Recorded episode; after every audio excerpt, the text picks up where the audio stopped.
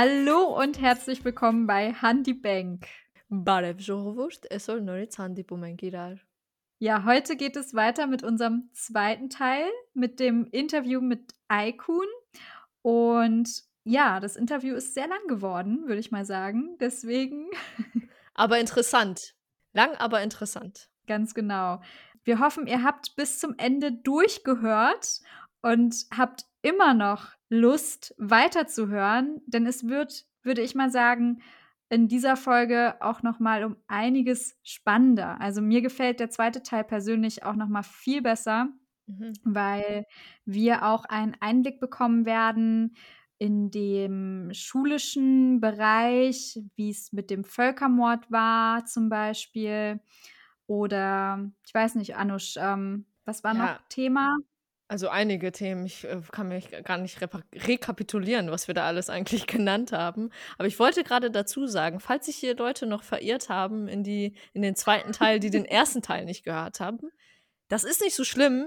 Die Teile sind für sich auch nochmal an sich alleine, also geschlossen. Ihr müsst jetzt nicht den ersten Teil gehört haben, um den zweiten Teil zu hören.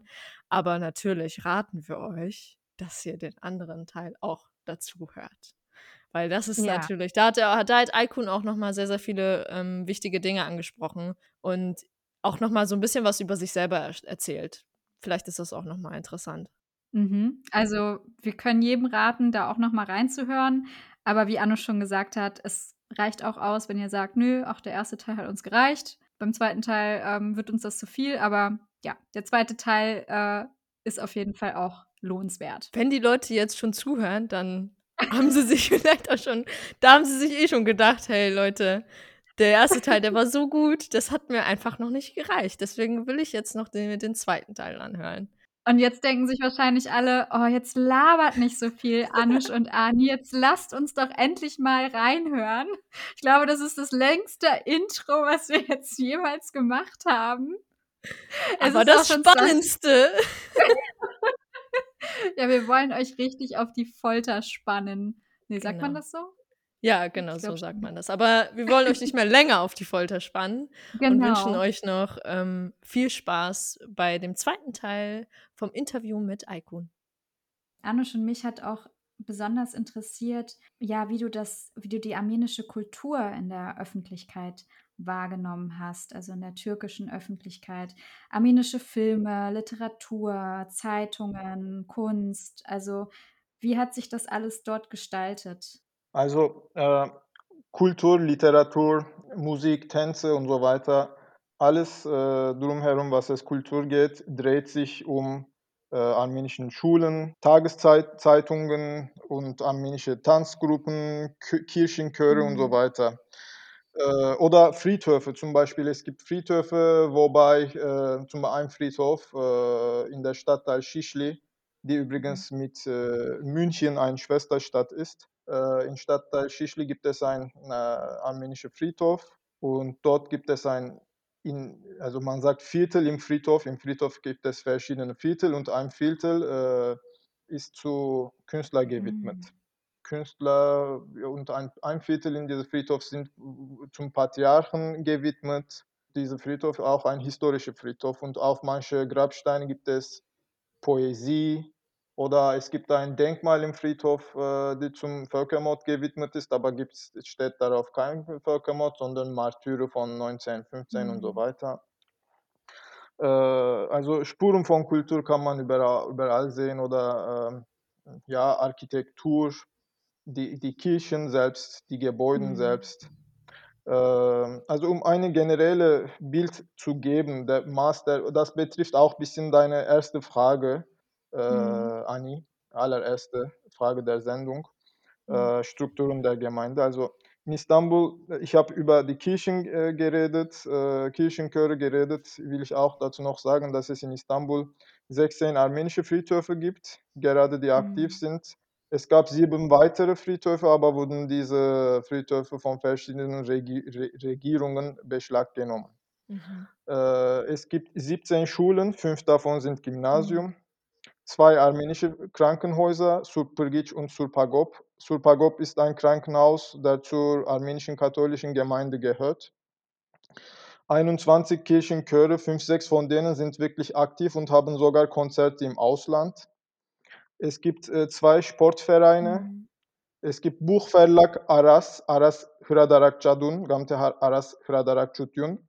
Es gibt zwei, zwei Tageszeitungen, Jamanak und Marmara, und eine Wochenzeitung Agos, der auch mittlerweile berühmt ist, weil der äh, Editor äh, Hrant Dink äh, erschossen wurde im Jahr Mhm. 2007, wenn ich nicht falsch bin, auf offener Straße. Und dann verschiedene Theatergruppen, die mal aktiv sind und mal wieder einschlafen. Und zwei Tanzgruppen für Kinder und Erwachsene. Mhm. Äh, wie gesagt, vom Beispiel vom Friedhof, äh, du kannst auf einem Grabstein ein Stück Literatur sehen.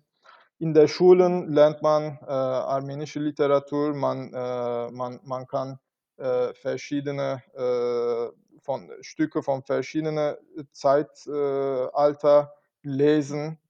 Äh, ich weiß nicht, wie es heutzutage in der Schulen sind, äh, weil äh, letztes Mal, als ich armenische Schule verlassen habe, war, war wahrscheinlich 1998, also mehrere Jahre sind vergangen. Mhm. Und äh, zum Beispiel diese armenischen Krankenhäuser, die zwei ich benannt habe, Supergic und Surpagop, haben eigene Museum. Äh, unten im, im Untergeschoss zum Beispiel gibt es Utensile von damaligen Zeiten und äh, damalige Dokumente, die auf Armenisch und Osmanisch oder und Griechisch in drei Sprachen geschrieben Mhm. sind. Mhm. Also osmanische Türk, Türk, äh, ja, Osmanisch-Türkisch ist eine Mischung von äh, Türkisch, Persisch, Arabisch, so eine Sprache ist Mhm. Osmanisch. Ähm, und dann die Kirchenchöre haben auch ihre eigene, äh, zum Beispiel äh, Räumlichkeiten und dort siehst du die alten Noten vom, weiß ich nicht, 1920er Jahren. Mhm. Wenn du siehst, oh Mann, krass ist das, äh, sind gelb geworden, sie riechen nach, äh, wie ich, ich kann nicht beschreiben, nach was. Mhm. Äh, und dann Aras äh, Buchverlag verlegt jedes Jahr viele Bücher, äh, mehr in der Türkei, äh, mehr auf türkische Sprache, weil äh, Türkisch wird, mit, wird mehr konsumiert als Armenisch. Mhm. Äh, also selbst in der armenischen Gemeinde wird Türkisch wird mehr konsumiert, wird mehr gelesen als Mhm. Armenisch.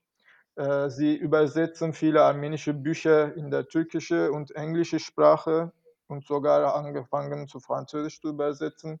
Äh, Mhm. alte Rezepte, Kochbücher äh, oder überhaupt in der äh, türkischen Sprache veröffentlichte äh, Buch über Fisch, Fischerei oder Fischfängerei, der von einem Armenier geschrieben wurde auf Armenisch, wurde zum Türkisch Mhm. übersetzt Mhm. äh, durch diesen Verlag. Zwei Tageszeitungen, Jamanak und Marmara, dort äh, findet man auch Zeit zu Zeit äh, Stücke über Literatur oder Geschichte. Äh, zum Beispiel die Wochenzeitung Agos ist auch damit bekannt, dass viele, viele Rubriken oder Ecken auf der Seite gibt, wobei wird über Literatur erzählt oder über verschiedene Kirchen erzählt, über die Beschriftungen auf der Kirchenarchitektur oder armenische Mythologie wird in Agos erzählt. Äh, auf Türkisch wird es erzählt, damit die große Gemeinschaft des Landes auch äh, Zugang zu dieser Information Mhm. hat. Mhm.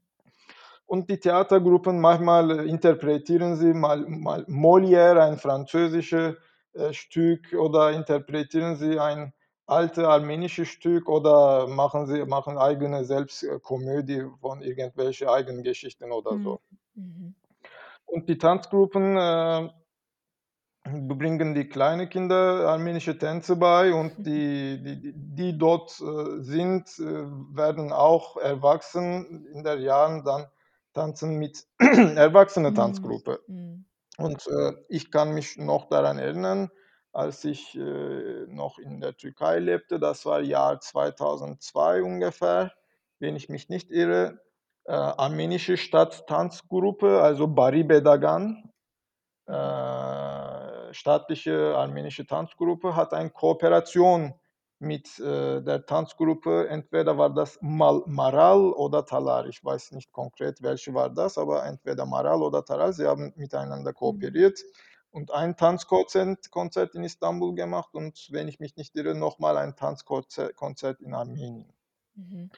Und die Kirchenchöre haben Kooperation, äh, also armenische Diaspora-Ministerium seit, seit der Revolution gibt es nicht mehr, aber äh, seit 2018, aber bis 2018 und ich bin mir sicher heute auch, äh, gibt es enge Beziehungen mit äh, Diaspora-Ministerium oder Kulturministerium Armeniens. Äh, ja, oder manchmal eng, manchmal einschlafende Beziehungen, aber trotzdem, und man geht dorthin, gibt ein Konzert für verschiedene Anlässe, für verschiedene äh, Festivals. Mhm. Äh, ja, und das ist auch ein äh, überraschendes Ereignis für die Armenier in Armenien, weil sie haben auch wenig Ahnung über die Armenier in der Mhm. Türkei. Mhm. Also ich kann grob sagen, wir wissen selbst über uns nicht, das muss ich generell sagen. das stimmt. Mhm. Äh, ja, ja, und äh, sowas über Kultur, ich kann noch auch länger reden, aber ich lasse es ja gut Das sein. war schon eine Menge, eine Menge Ja. Informationen. Das zeigt einfach, wie, ähm, ja, wie viel dort gemacht wird und ähm, dass nicht auch alles schlecht ist. Ne? Das ist auch schön, es zu sehen, wie ähm, Kultur gelebt wird, wie die armenische Kultur in der Türkei auch gelebt werden kann. Ja, ich möchte hier selbst äh, ein Thema öffnen und einklinken, wenn ihr Mhm. erlaubt. Natürlich.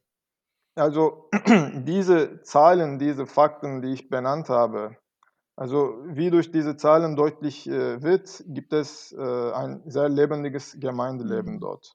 Mhm. Allerdings ist es schwierig, diese Institutionen aufrechtzuerhalten. Es gibt immer wieder Einschüchterungen, bürokratische und finanzielle Schwierigkeiten. Mhm. Aber äh, trotzdem werden diese Institutionen aufrecht gehalten. Während des Osmanischen Reichs und der äh, Sowjetzeit hatten die Armenier äh, in aktuellen Türkei oder Mhm. die Türkei-Armenier äh, hatten die Leute damals kein Armenien. Und die Kirchen, Vereine, Schulen und so weiter, diese alle waren für die Menschen dort ein Mhm. Heimatland. Mhm. Ich glaube, dass die Armenier während dieser Zeiten äh, unter schwierigen Bedingungen äh, manche Fähigkeiten entwickelt haben und irgendwie, also irgendwie immer eine Lösung fanden, weiter, weiterzumachen. Ja. Und durch diese schwierigen Bedingungen hat man vielleicht mehr gearbeitet, ist äh, vielleicht äh, lösungsorientierter geworden, kreativer geworden oder diplomatischer geworden. Mhm. Äh, oder es wurden vielen Sachen geheim oder anders gemacht. Ich will hier Beispiele geben. Äh, zum Beispiel, wenn das veraltete Dach einer Schule re renoviert äh, werden soll, muss Mhm. die Schuldirektion sich an die Stadt wenden und eine Genehmigung holen. Äh, Mhm. die Genehmigung kommt normalerweise entweder extrem spät oder gar nicht. Äh, deswegen lässt die Schule das Dach ohne Genehmigung renovieren. Mhm. Und irgendwann bekommt die Schule wegen der ungenehmigten Renovierungsarbeiten eine Geldstrafe. Mhm. Die Schule bezahlt diese Geldstrafe, aber die Gemeinde deckt diese Ausgabe durch Spenden. Mhm. Ah, okay. Ein weiteres Beispiel, also während ich dort lebte, als die Kirchenchöre ein Konzert in einer Stadthalle veranstalten wollten, mussten sie die Übersetzung der Liederwörter zum Stadtverwaltung geben. Damals hat man entweder äh, absichtlich falsch übersetzt oder hat man richtig übersetzt, aber die Wörter der Lieder leicht geändert und hat man während des Konzerts die falsche Wörter gesungen sozusagen. Und äh, die alten Lieder, welche von den Städten oder Flüssen Westarmeniens erzählen, Mhm. das heute in aktuellen Türkei liegt, Mhm. haben die türkischen Verwaltungen äh, also diese Lieder gestört und das hat die türkischen Verwaltungen irritiert. Deswegen sie wollten die Übersetzungen der Lieder, damit man ein, überhaupt Genehmigung für diese Halle, Konzerthalle bekommt. Also ich weiß nicht, wie man das heutzutage noch regelt, aber als ich dort war, war, war Mhm. so. Ja. Oder viele Säug ein anderes Beispiel, viele Säuglinge werden beschnitten, obwohl wir Christen Mhm. sind. Mhm. Äh, sie werden beschnitten, damit sie während des Wehrdienstes keine Probleme bekommen. krass. Weil in der Türkei werden, äh, also in der Türkei, duschen die Soldaten zu viert oder zu fünft in vielen Kasernen. Und äh, wenn dein äh, Mitsoldat sieht, ob du, also da sieht, dass du nicht beschnitten bist, Ja. dann das kann viele, viele Diskussionen äh, erwecken. Mhm. Und ich will an dem Punkt äh, daran erinnern, dass äh, das war, war das 2014 oder so, ich weiß nicht, aber am 24. April, ähm, es ist der Gedenktag äh, von Genozid an den Armenier im Osmanischen Mhm. Reich. Äh, der Mhm. Soldat äh, Sevak Balıkçı äh, wurde an diesem Tag erschossen. Und dieser Fall bleibt heute immer noch nicht äh, dunkel. Also vielleicht der Fall ist geschlossen, aber gibt es äh, viele, äh, viele, wie, wie sagt man das, äh, Fragen? Zeug, Zeugnisse oder nicht so. Zeugnisse, sondern Zeugen und Zeugenerzählungen, die nicht miteinander stimmen. Eine sagt Ah. äh, einmal so und anderes mal so. Äh, also die Mitsoldaten meine ich. Deswegen ist es, und das ist es auch merkwürdig, dass es am 24. April passiert ist und dass es Armenier war und so Mhm. weiter. Mhm. Deswegen also werden die Jungs äh, beschnitten, also die, Neu, die, So- die Säuglinge, die Neugeborenen. Mhm. Ich, also zum Beispiel meine Schwägerin wollte nicht, dass mein äh, Neffe äh, beschnitten wird. Dann haben wir kein Thema daraus gemacht, kein Theater gemacht in der Familie. Äh. Wir wissen nicht, äh, ob er, äh, ob er zum Wehrdienst geht, wenn er, er ist gerade fünf, aber wenn er 18 oder 20 wird, wissen wir nicht, oder wa- wandert er auch aus. Ich Mhm. weiß nicht, aber wir haben es gelassen und sie wollte es Mhm. nicht. Ja. Und noch ein Beispiel, äh, zum Beispiel, ähm, damit eine Firma, die einem Armenier gehört, keine Auftragsvergaben verpasst, werden die Preisangebote von einem türkischen Mitarbeiter dieser äh, armenischen Firma vorgestellt. Mhm. Äh, Und außerdem nutzen viele Armenier im Geschäftsleben einen türkischen Namen und dementsprechende Visitenkarte. Ah. Ja. Also äh, dadurch, was man verstehen kann, äh, wenn man das äh, verwörtlicht, also man findet wie ein Tropf Wasser, wie ein Stück Wasser im Riss seinen Weg, um weiterzukommen, um fortzukommen und sich zu überleben oder sich zu entwickeln. Also wenn man Mhm. diese Sachen nicht macht, diese Übersetzungen, entweder übersetzt man falsch, wie die Stadtverwaltung gerne haben wollte, das Mhm. ist ein Risiko, oder singt man das Lied mit gleicher Melodie, aber falsche Mhm. Wörter. Also dann kannst du das, entweder hast du die Halle nicht oder musst du das Konzert nicht machen oder woanders machen und so weiter. Also man versucht immer diplomatischer äh, zu sein Mhm. und äh, man versucht immer Kompromisse zu geben oder von sich selbst was zu geben, aber man findet das nicht unbedingt sehr, äh, so, so sehr schlimm. oder- Also man macht Mhm. es. Ja. Und deswegen, ich, als ich mit 25 nach Deutschland gekommen bin, hatte ich bestimmte Fähigkeiten auf mich und ich kann mir schon schätzen, da verglichen mit einem Armenier, der direkt nach Armenien gekommen ist mit, äh, mit 20 oder so oder mit 25, äh, hatte Mhm. ich mehr, also ein bisschen war ich vorteilhaft mit den Fähigkeiten, die ich während des Lebens in der Türkei entwickelt habe, kann ich sagen. Aber natürlich, das kann man nicht beweisen. Es ist nur meine Vermutung. Ich ich wollte nur sagen, ich finde es so, so wichtig, diese ganzen, ähm, Erfahrungshintergründe zu wissen und zu wissen, ähm, ja, was welche Rolle das auch spielt in ähm, ja, je nachdem, wo man aufgewachsen ist, hat man eben unterschiedliche Erfahrungen gemacht und es ist sehr wertvoll, das einfach mal noch mal erzählt zu bekommen.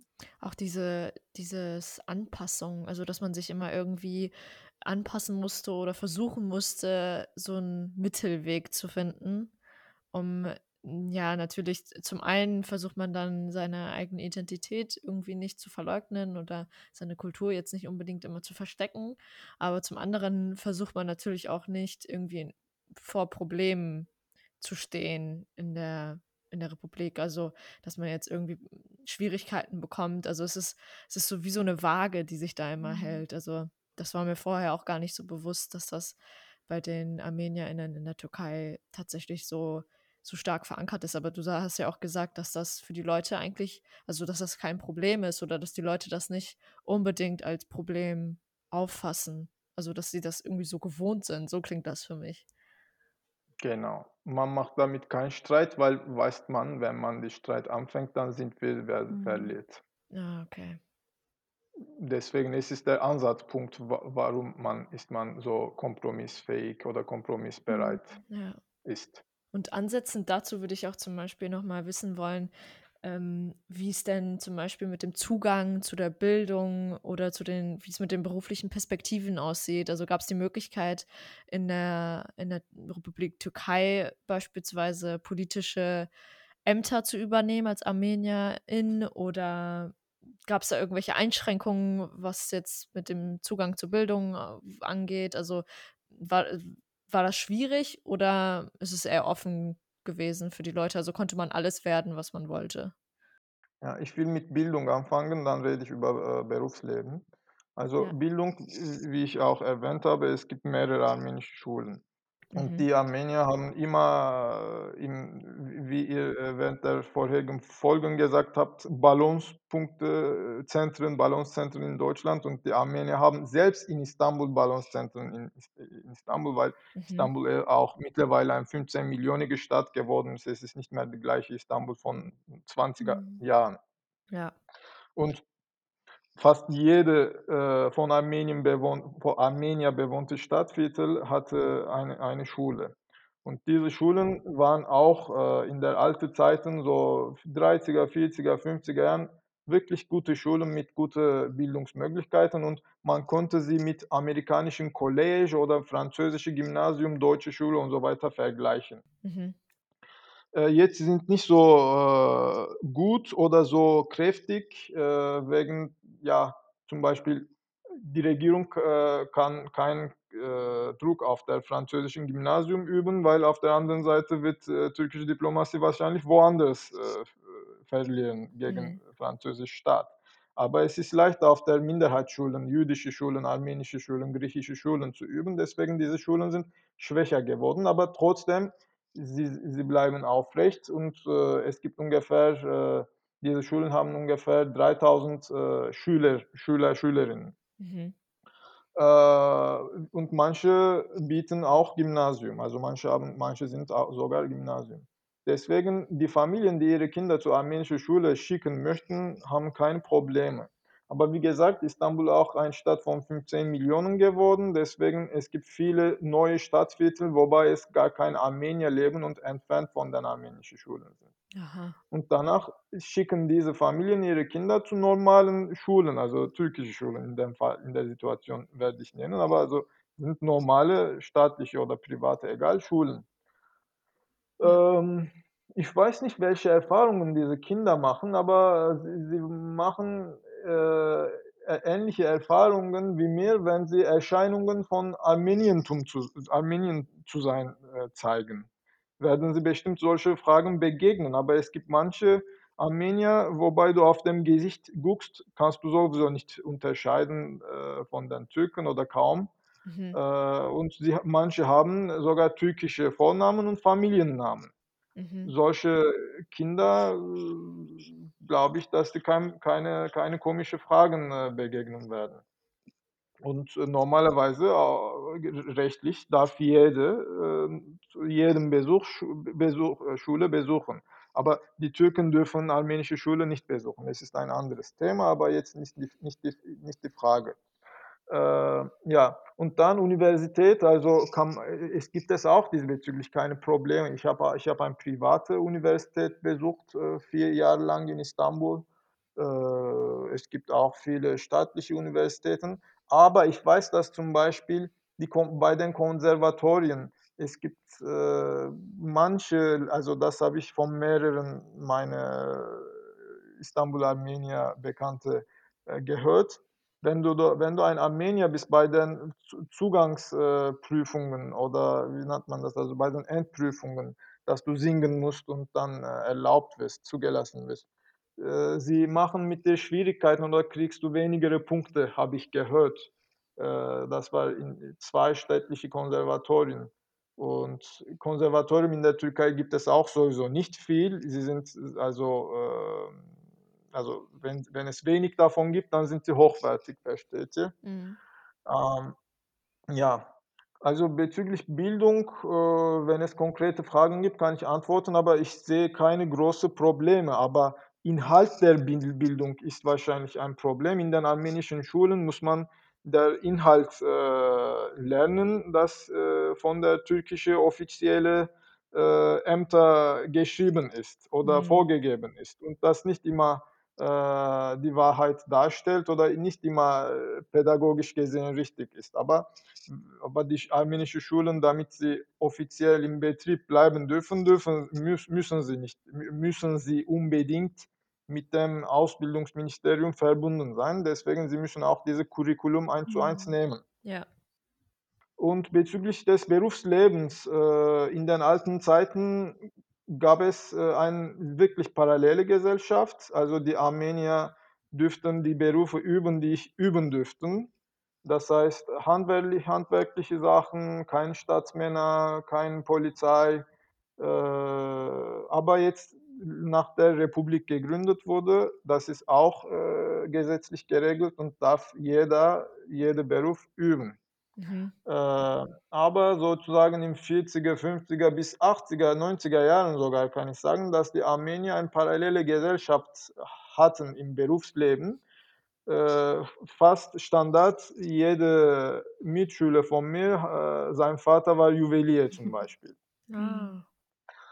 Äh, zum mein Vater war, äh, Buchhalter. Er hat eine Universität besucht. Äh, mein Opa war auch Buchhalter. Sie haben gleiche Universität besucht.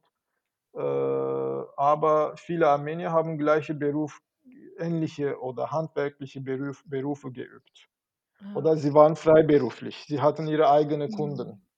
Mhm. Ja, und, mein Vater auch hatte auch mehrere, nicht-muslimische Kunden, also Griechen oder Juden, nicht unbedingt Armenier. Mhm. Also, man kommt irgendwie durch. Aber heutzutage in der Welt der Digitalisierung, Grafikdesign, Werbung, Agenturen, Internet, Mhm. äh, viele also, äh, zum Beispiel Skizzen, äh, für für bestimmte, äh, Architekt äh, Architektur, äh, Skizzen und so weiter, äh, macht man es halt. Also oder ich habe einen einen einen Freund, äh, ein Namensgenosse von mir, der Kunden in in der in der China hat. Er er zeichnet für eine China äh, er zeichnet für eine Firma in in China. Mhm. Äh, muss man nicht unbedingt sein Geld, äh, für Abendbrot unbedingt aus der Türken oder aus der Türkei, äh, Mhm. verdienen. Mhm. Heutzutage ist es sehr Mhm. unterschiedlich. Ja. Und es gibt auch neue Berufsgruppen, neue Berufe und die Armenier haben auch deren einen Teil davon bekommen und üben unterschiedliche Berufe als vor 30 Mhm. Jahren. Äh, aber wie ich, äh, während der Beispiel erwähnt habe, zum Beispiel vor allem vom Staat, nicht vom privaten Sektor, aber wenn vom vom Staat, wenn man eine Auftragsvergabe bekommen möchte, zum Beispiel die Firma, wobei ich ein Jahr gearbeitet habe, zum Beispiel die Stadthalle, wo man äh, wo wobei die die die die im Standesamt, wo man wo man die die staatliche Heirat stattfindet. Äh, sollte die Firma, äh, mit LED-Beleuchtung die innere innere Seite der Gebäude beleuchten und, äh, dafür hat einen Preis und eine Liste der, äh, Ausrüstung, äh, vorgestellt. Und es wurde von einem türkischen Mitarbeiter vorgestellt, weil es mehrmals die Erfahrung, äh, gemacht wurde, dass es verpasst wird, äh, nicht akzeptiert wird, äh, wenn du dort mit deinem armenischen Identität, Mhm. stehst. Ja, also wie gesagt, im Berufsleben ist es sehr unterschiedlich, kann leichter sein, Moment zu Moment, schwieriger Mhm. sein, aber, es ist schwierig zu vergleichen mit den, äh, alten Zeiten. Mhm. Aber ich will was Generelles sa sagen. In der Türkei gibt es ein komplett komplett anderes, äh, äh, Beruf oder, äh, Geschäftsmoral. Äh, dort es ist auch ein Grund, warum ich nach, äh, meinem Studium nach Türkei nicht zurückgegangen bin. Also, ich wollte halt 2, 3 Jahre mein Masterstudium absolvieren, wieder zu meiner Mhm. Familie gehen. Also in der Türkei, es betrifft nicht äh, die Armenier, sondern das gesamte Land und gesamte Bevölkerung des Landes. Wenn du laut bist, wenn du verfluchen kannst, also dich, äh, wenn du genug mutig bist zu verfluchen, sogar manchmal in sexuellen Art, wenn du dominant bist, dann hast du mehr Ruhe in der Firma und machst du wenig Arbeit, aber verdienst du gleiches Geld oder sogar mehr Geld oder hast du höhere Positionen. Äh, in der Türkei gibt es das leider und die Armenier, die durch verschiedene Wege immer eingeschüchtert waren und von der Familie immer Vorsicht diktiert werden, sind auch nicht immer die Dominanten. Deswegen die Armenier versuchen, ihre eigenen Firmen zu begründen, also sich, machen sich selbstständig, ja, oder suchen sie einen Job in einem, äh, nicht in einem kleinen Firma, sondern äh, große äh, Firmen wie Bosch, Siemens, weiß ich nicht was, Schneider Elektrik, äh, also sind die Firmen von meinem Bereich, aber ich habe verstanden, was ich damit sage. Wo, wo es eine Struktur Mhm. gibt, wo man nicht einfach frei so verfluchen Mhm. kann. Ja. Ja, du hast uns das, ähm, ziemlich detailliert beschrieben, bist auf, ähm, auch die unterschiedlichen, äh, Zeiten eingegangen, dass das alles 'n Unterschied macht. Ähm, ja, es Mhm. war auf jeden Fall 'n sehr umfangreiches Bild von dir. Du hast aber auch einmal erwähnt, dass, ähm, wo du über die Bildung gesprochen hattest, ähm, dass man sich natürlich an das Curriculum von der Türkei, von der Türkischen Republik halten muss. Ähm, und dementsprechend wird halt auch nicht alles so beschrieben, wie es tatsächlich war. Also, ich mache jetzt hier gerade diesen Schlenker zum, äh, Völkermord an den ArmenierInnen, weil das auch noch mal, ja, ein großes Interesse ähm, also, ein großes Interesse wurde deutlich in bei den ZuhörerInnen, dass sie sich gefragt haben, wie die TürkInnen mit dem Völkermord umgehen, ob öffentlich darüber gesprochen wird und wie auch das Thema in den Schulen behandelt wird. Vielleicht kannst du dazu noch einen kleinen Einblick geben. Also als ich äh, in der armenischen Schule war oder auch in französischer Schule, egal, ich habe immer türkische Geschichte in der Schule in der Türkei gehabt. Ähm, sogar es war einmal in der französischen Schule, also ein, ein Rentner, ein alter Soldat, der diese, diese äh, Stunde gegeben hat.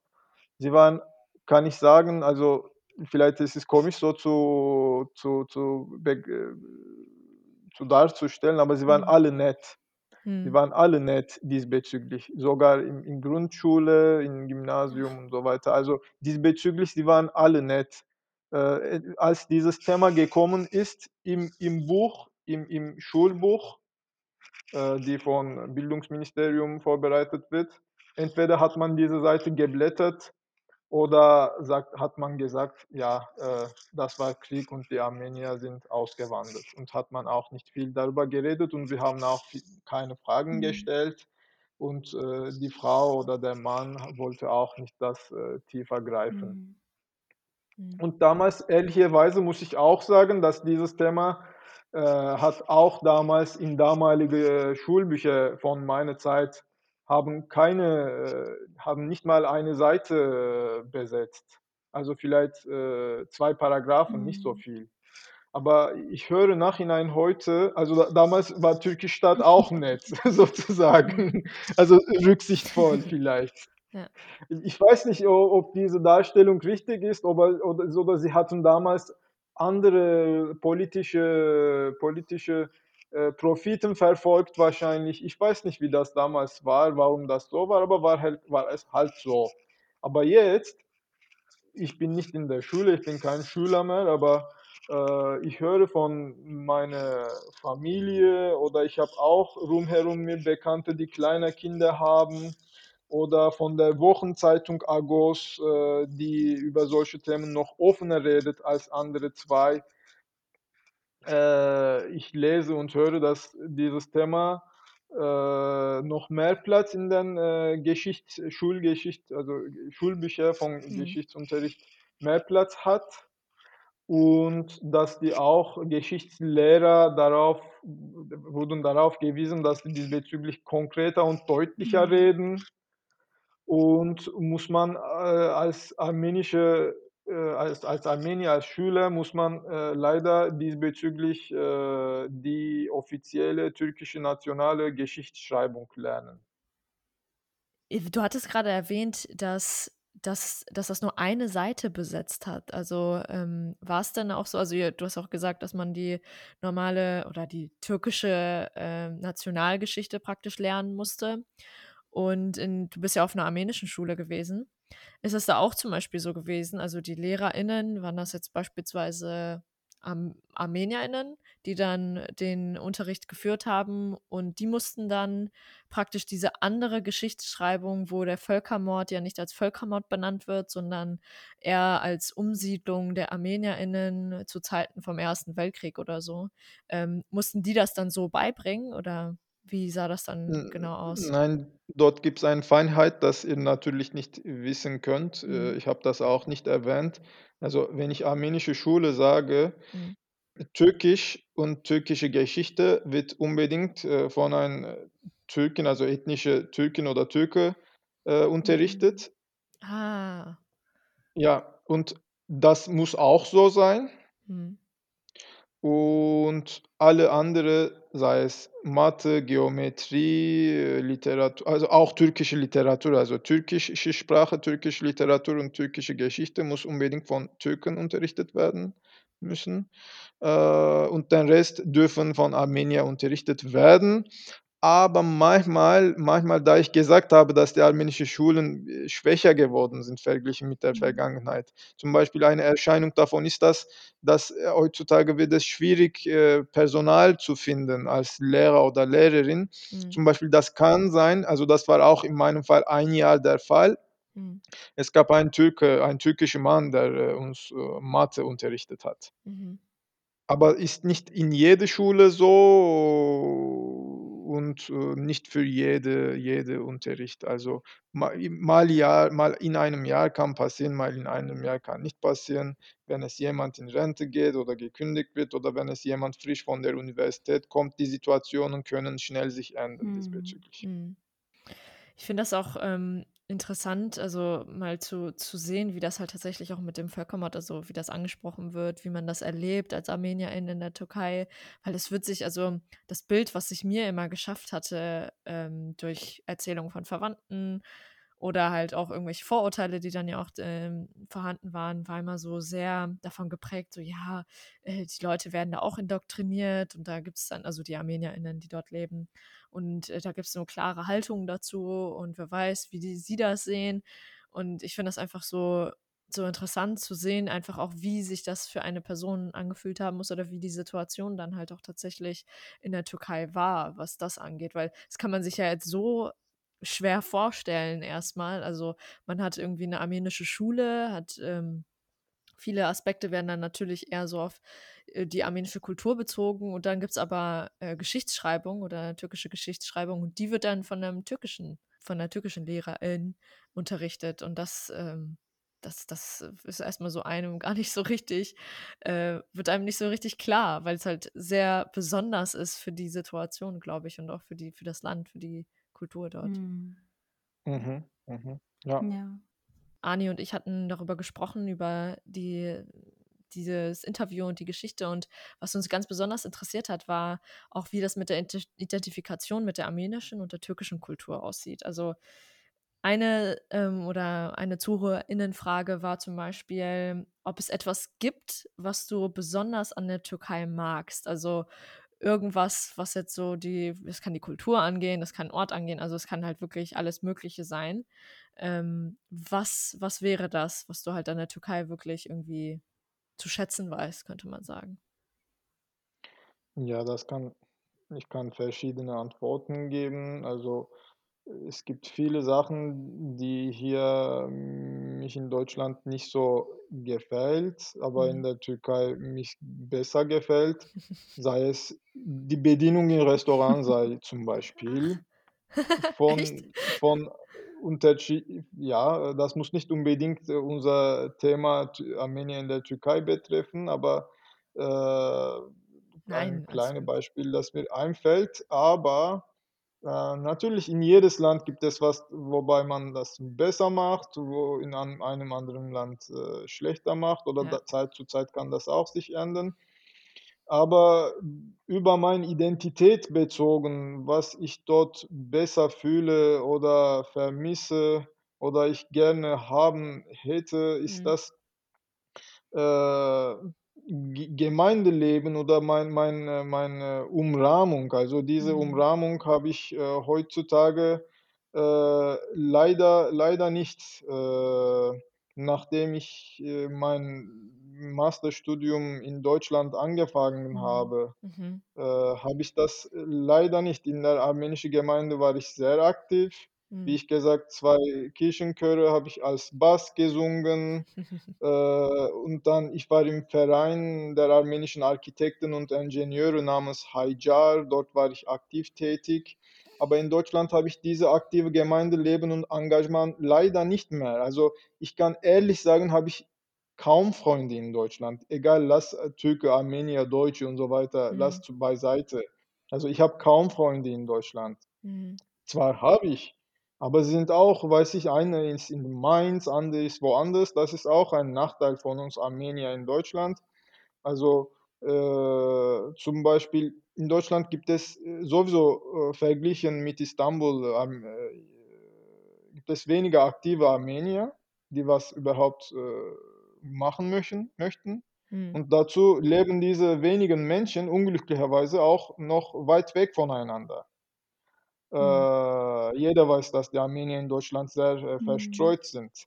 Und, äh, ich könnte noch andere Beispiele geben, dass ich das mag, dieser Ort mag, äh, diese Person mag. Ja, mag ich auch, weil ist eine Gewohnheitssache. Meine Kindheit habe ich dort verbracht. Mhm. Äh, es gibt eine Insel, das ist auch mittlerweile bekannt geworden, dass also, äh, im Sommer fast von Armenier gewohnt wird, also dass dort die Tür Türken selbst sind Minderheit. Und dort äh, ist hm, also Autos oder, äh, Fahrzeuge mit Brennstoff ist verboten und dort gab's Pferdekutschen, als ich klein war. Äh, mit den äh, mit dem Gerüche der Pferde haben wir dort groß geworden, auf der Straße gespielt.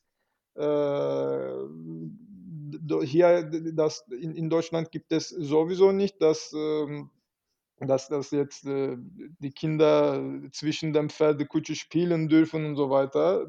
Also Sicherheitsgründen und so weiter. Man würde bestimmt tausende, Bürokratie davon ausmachen, schätze ich in Deutschland. Also diese Lockerheit in der Türkei, ich vermisse sehr. Und wie gesagt, ich habe meine dort Kinderheit verbracht, Gewöhnungssache und so weiter und so fort. Ich kann tausende Sachen erwähnen, Orte, Menschen, aber, ähm, diese ich ich bin ein ein ein soziales Tier sozusagen und, äh, dieses soziales Leben in Deutschland habe ich nicht. Ja. In Erlangen als ich in Erlangen gewohnt habe, habe ich dort, äh, einen Platz in der äh, evangelischen Gemeinde gefunden. Äh, ich ich ging, äh, diese Menschen treffen, sei es Gottesdienst, sei es, äh, jeden Mittwoch zusammen Fußball spielen, sei es jeden Donnerstagabend in der Gemeinde zusammen kochen und so Mhm. weiter. Aber jetzt wohne ich auch nicht mehr seit längst, äh, in Erlangen. Also, Mhm. ist Erlangen bei Nürnberg. Äh, oder als ich in Erlangen gewohnt habe oder als ich in Ingolstadt gewohnt habe, ich war öfters in Nürnberger armenische Gemeinde oder Münchner armenische Gemeinde. Äh, jetzt wohne ich auch nicht in diese Städte oder nicht in der Nähe. Äh, Mhm. oder ich habe als, äh, in diese Kirchen, äh, sei es in in der Türkei oder in Nürnberg oder in München während der Gottesdienste als Leser oder als, äh, Teildiakon gedient. Äh, das habe ich auch nicht mehr. Das das vermisse ich sehr. Aber wie gesagt, ich werde nicht dafür jeden Sonntag stundenlang fahren und wieder stundenlang Mhm. zurückkommen. Mhm. Und wie gesagt, habe ich kaum Freunde und nach 36. Lebensalter ist es auch nicht so leicht, äh, Freunde zu Mhm. haben.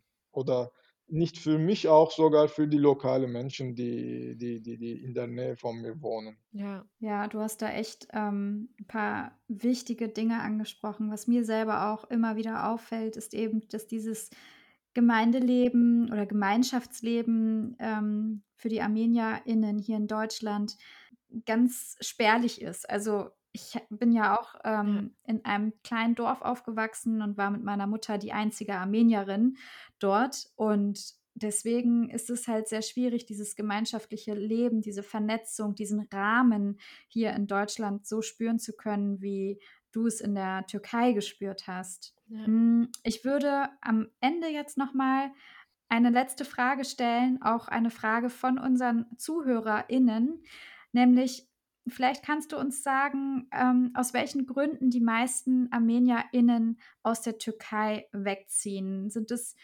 ähm, ja, finanzielle Gründe, perspektivische oder der Grund, ähm, von Druck aus der Bevölkerung? Also, das waren so die Fragen, die unsere ZuhörerInnen hatten. Vielleicht kannst du uns dazu was erzählen. Ja. Ähm, also, ich werde auf meinem Person bezogen, auf, äh, den Armenier in der Türkei bezogen antworten, Mhm. aber was ich sage, es betrifft auch größtenteils selbst die Türken in der Mhm. Türkei. Mhm. Okay? Äh, Ja.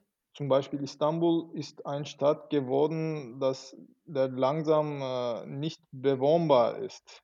In der Türkei, wie ich gesagt habe, Arbeitsdisziplin ist anders. Wenn man 'n bisschen, äh, ausgebildet ist, wenn man sich in der Gemeinschaft oder, äh, in der Freundekreis bisschen sich rausspitzen kann mit seinem mit der Fähigkeiten oder mit der Intelligenz, dann es fängt an zu stören, die Themen, die die Leute reden, was sie machen, was sie Mhm. sagen. Oder die politische Situation selbst für die Türken ist nicht so leicht gerade. Äh, die das Land ist selbst, äh, in 2 Campe Campen Mhm. geteilt. Äh, jetzt es ist nicht unser un un ja, das Thema des Tages, aber, äh, das muss man auch als alles zusammen als ein Paket, äh, mit betrachten. Und dazu noch, wenn du Armenier bist, äh, hast du vielleicht nicht hoch möglich, aber möglich hast du weniger Chancen im Mhm. Berufsleben. Äh, oder musst du selbst kreativ sein und selbstständig machen, aber das kann nicht jeder machen. Äh, oder habe ich erzählt, äh, auch während meine verschiedenen Antworten, warum auch ein ein oder andere Gründe erzählt, warum ich nach meinem Studium nach Türkei nicht Mhm. zurückgegangen bin. Mhm. Äh, also finanziell mein meine Familie hat Gott sei Dank, äh, keine finanzielle Probleme. Meine Mama, äh, ist, äh, 72 und sie hat sein Leben, ich denke, bis zum Ende des Lebens finanziell gesichert, denke ich. Und ich kenne auch keine Armenier, die wirklich arm sind und Mhm. betteln. Mhm. Okay, haben die Ki Kirche die Kirchen haben ihre Sub Sub Gruppierung oder Verwaltungen, da wobei man die, äh, arme Menschen hilft. Man Mhm. gibt Klamotten, Medikamente und so weiter, aber die Armenier selbst in der in der Türkei nicht so Mhm. arm. Finanzielle ja, mehr Geld schadet niemals, das weiß jeder. Äh, aber finanziell sollte nicht der Grund sein. Also, man will immer ein ordentlicheres Leben und ein Leben, wobei man noch mehr Respekt, äh, finden Mhm. wird.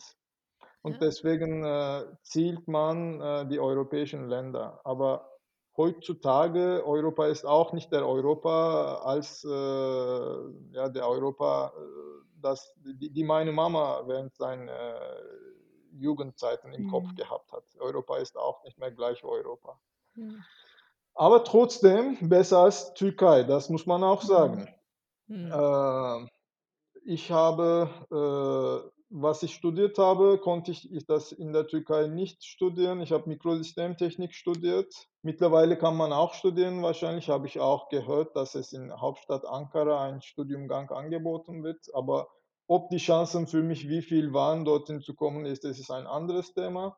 Wie gesagt, äh, was ich studiert habe, war nicht leicht. Habe ich gesagt: „Komm, ich muss bisschen 'ne Berufserfahrung haben, damit wenn ich in der Türkei zurückgehe, dann habe ich bessere Chancen, 'n Job zu finden oder bessere Gehalt, bessere Position“ und Mhm. so weiter. Mhm. Und so bin ich länger geblieben, länger geblieben und danach irgendwann das Leben hat was anderes, äh, gezeigt und jetzt bin ich, äh, mit meiner Frau, also verheiratet. Also in der, in der Vergangenheit, wie ihr auch selbst erzählt habt, in den 60er Jahren kamen viele Armenier nach Mhm. Deutschland. Weil äh, d- damals haben die Finanzen wahrscheinlich mehr Rolle gespielt, weil das Land, das Land selbst war nicht so eine finanzielle Situation. Also das Land Türkei selbst war nicht so finanziell so toll.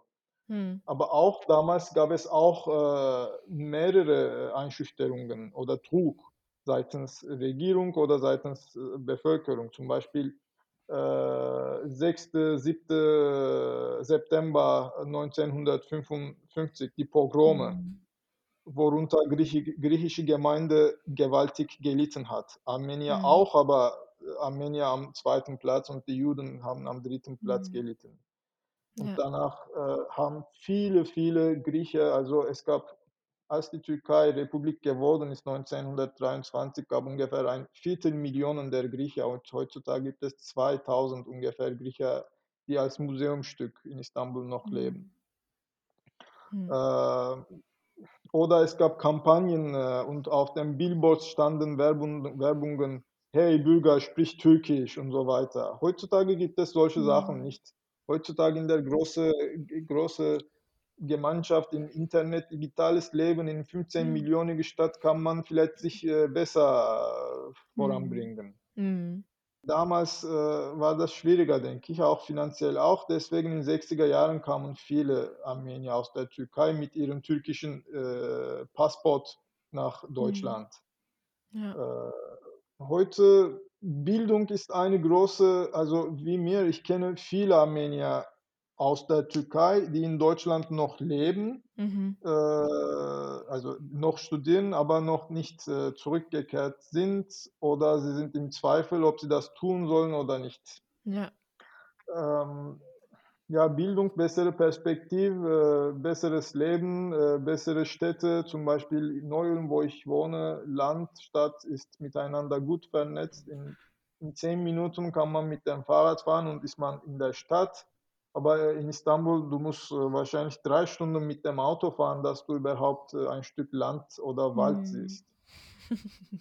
Äh, deswegen, die Armenier fangen selbst Istanbul zu verlassen und äh, Ja. gehen zu verschiedenen Städten der Türkei oder gehen nach Europa. Aber übrigens äh, haben, sind auch äh, nicht wenige Familien von der Türkei nach, aus, nach Armenien ausgewandert. Das Ja. muss ich auch sagen. Vielleicht es ist sehr, es ist eine überwiegende Minderheit Mhm. wahrscheinlich von Anzahl her. Es ist klein, aber trotzdem gibt es äh, vielleicht 10, 15 Familien, die nach Armenien äh, ausgewandert sind oder umgezogen sind.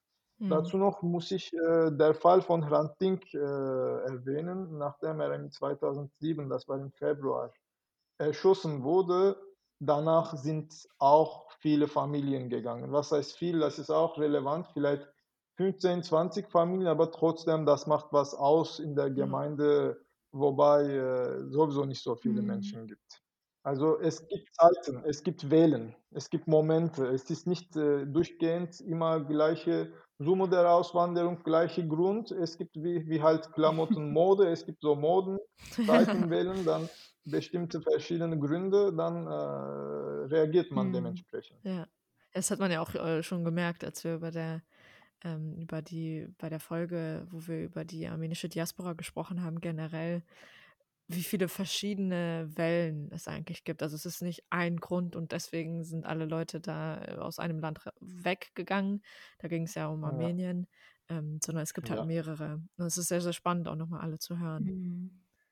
Außerdem, ich will auch was sagen, also sogar wenn man zum allerreichsten oder wohlhabendes Land umziehen würde, Land, äh, seinen Wohnort zu wechseln und umzuziehen, sel- selbst allein einen Umzugsservice, mit Umzugsservice zu, miet, zu mieten und umzuziehen und so weiter, alles umzupacken und so weiter, es ist sehr aufwendig und Mhm. ich denke nicht, dass, äh, wenn, wenn Saddam Hussein nicht bombardiert wurde, ich denke nicht, dass die Armenier aus Irak nach München kommen würden.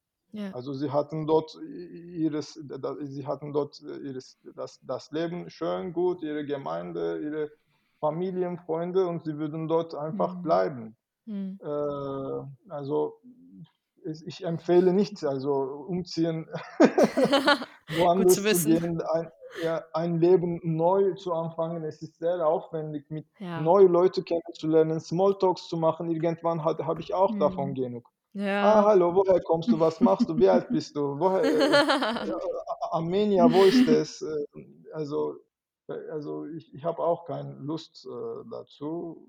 Ja, wenn man jung ist, macht man es. Vielleicht mittlerweile bin ich auch nicht mehr so jung. Ach, ich ich kenne das auch noch von meinen Eltern. Also, meine Eltern haben auch immer vor allen Dingen mein Vater hat immer erzählt, so wie anstrengend das immer ist und hat immer ge gesagt, so: „Ja, hier hinzukommen, ohne die Sprache zu sprechen“ und das kann ich absolut nachvollziehen. Also, bei denen war's ja noch mal was ganz anderes als bei dir, aber einfach so so komplett neu anzufangen und praktisch sich auf was eine komplett andere Kultur einzulassen erstmal.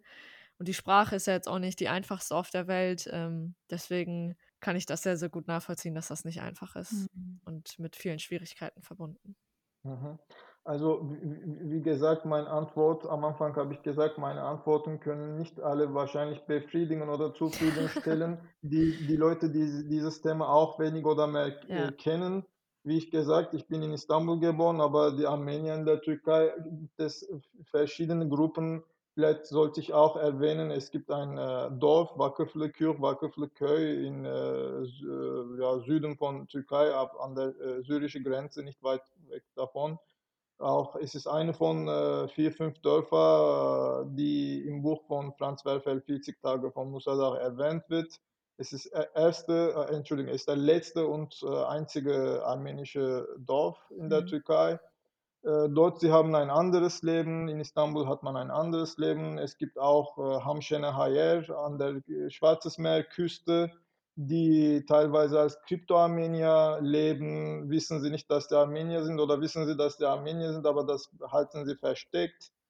Ja, und auch äh, die restliche Armenier in Anatolien, die sowieso nicht so viel sind, in äh, Diyarbakır, Dikranagert, in Kayseri, Gesaria, wo auch eine armenische Kirche gibt, die aktiv Mhm. funktioniert.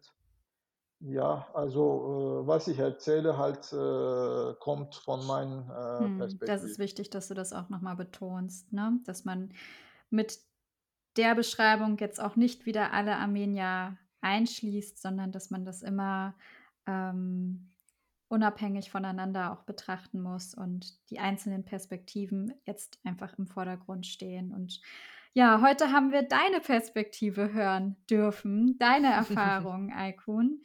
Ähm, 'n großes Dankeschön an dich. Wir sind jetzt am Ende. Ja. Das war ein tolles. Interview, ein informatives Interview.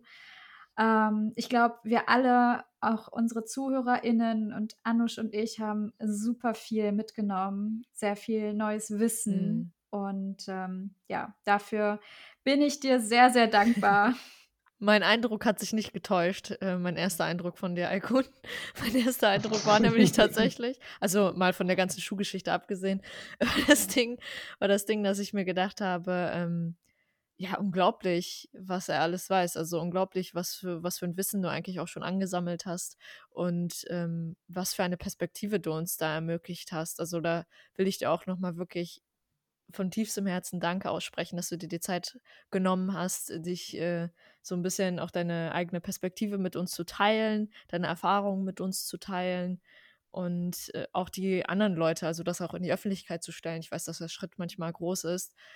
Das ist, glaube ich, von unschätzbarem Wert für, für die Leute, die außer auch außerhalb von der armenischen Community einfach das zu erfahren, diesen Einblick zu bekommen und zu sehen, auch wie wie eine wie das Leben eigentlich auch dort sein kann oder wie das Leben auch dort ist als Armenier.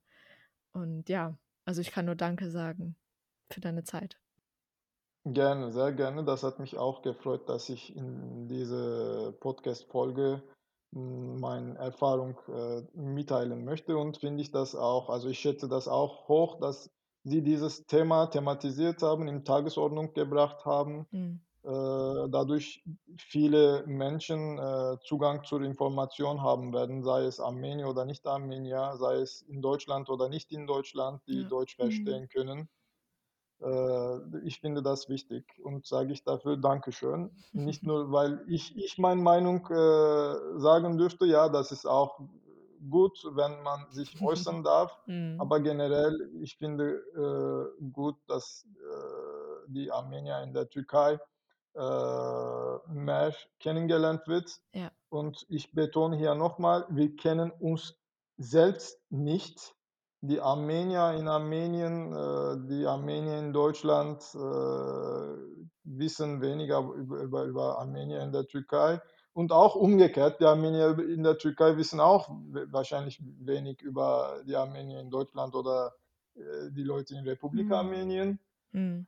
Äh, ja, solche äh, informative äh, Veranstaltungen, Podcasts, sei es Kulturveranstaltungen, Konzerte und so weiter, oder also, so zivile Bewegungen muss man, denke ich, unterstützen. Mhm. Und es ist nochmal wichtig äh, zu wissen, wie viel wir verloren haben äh, während äh, und nach der Völkermord. Wie viel äh, Gerichte, wie viel äh, Kochrezepte, wie viel Tänze, wie viel äh, Immobilien, wie viel äh, Mhm. Schulen, Klöster und so weiter wir verloren haben und wissen wir es Mhm. nicht. Äh, ich weiß auch nicht so viel, aber ich bin halt ein Tropf davon, die davon gelernt hat. Mhm. Und wenn ich davon ein bisschen weiterleiten könnte oder geschafft habe, dann werde ich mich glücklich fühlen.